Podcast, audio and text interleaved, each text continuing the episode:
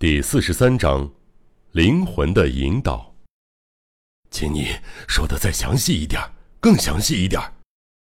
朱户声音沙哑，焦急的催促道：“我家从父亲那一代开始，就是通口家的家臣。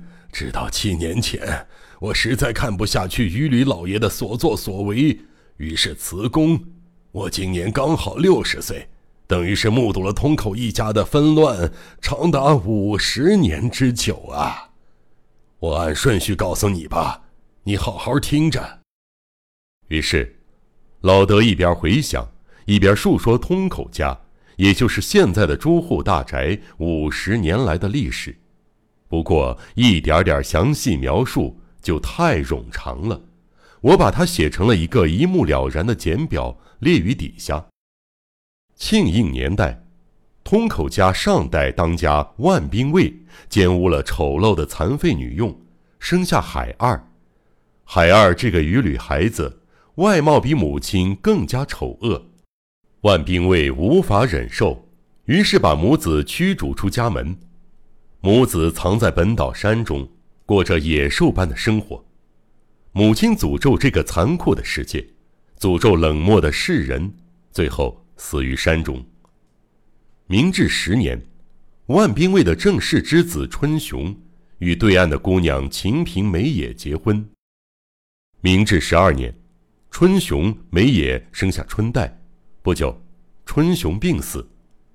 明治二十年，海二改名朱户丈五郎，回到岛上，进入通口家，看准美野一介女流，力量有限，为所欲为。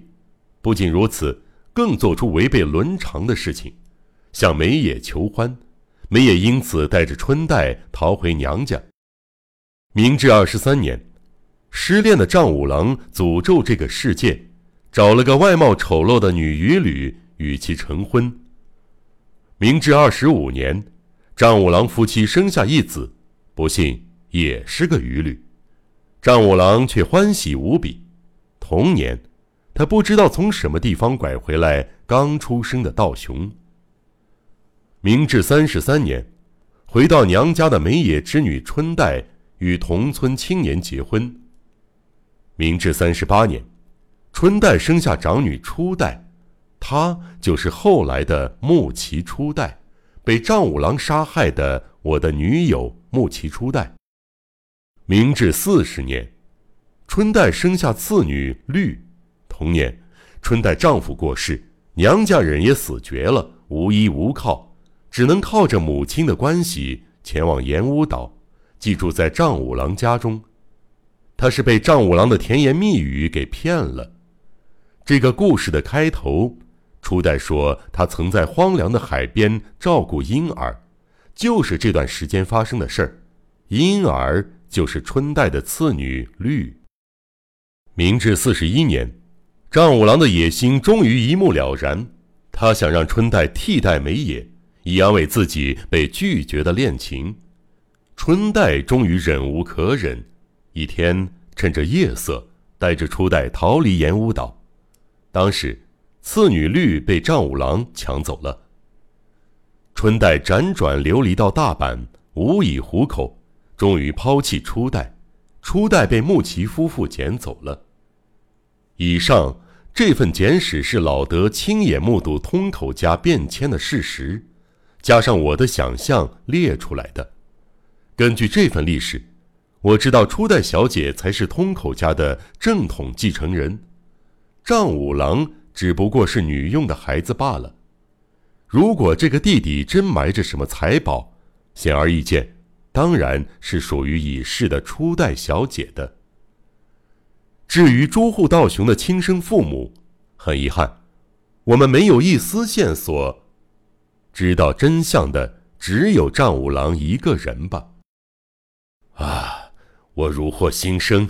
既然是这么回事，那么不管发生什么事儿，我都要再回到太阳底下，然后逼丈五郎说出我亲生父母在哪里。道雄顿时精神抖擞起来。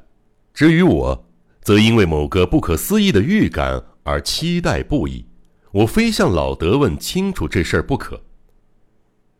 春代女士有两个女儿，对吧？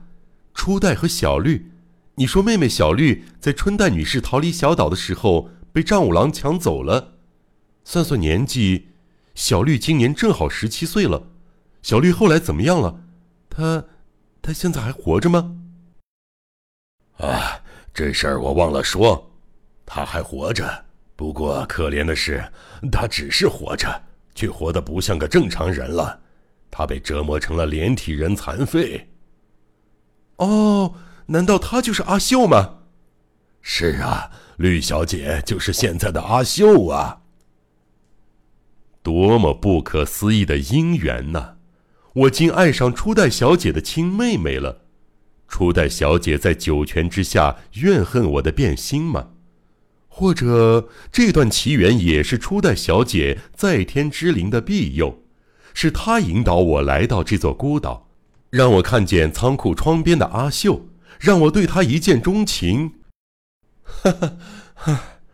我有一种强烈的感觉，事实就是如此。如果初代小姐在天之灵拥有如此强大的力量，或许我们的寻宝行动也能够顺利成功。然后，或许我们能够逃离这座地下迷宫，再次与阿秀相会。初代小姐。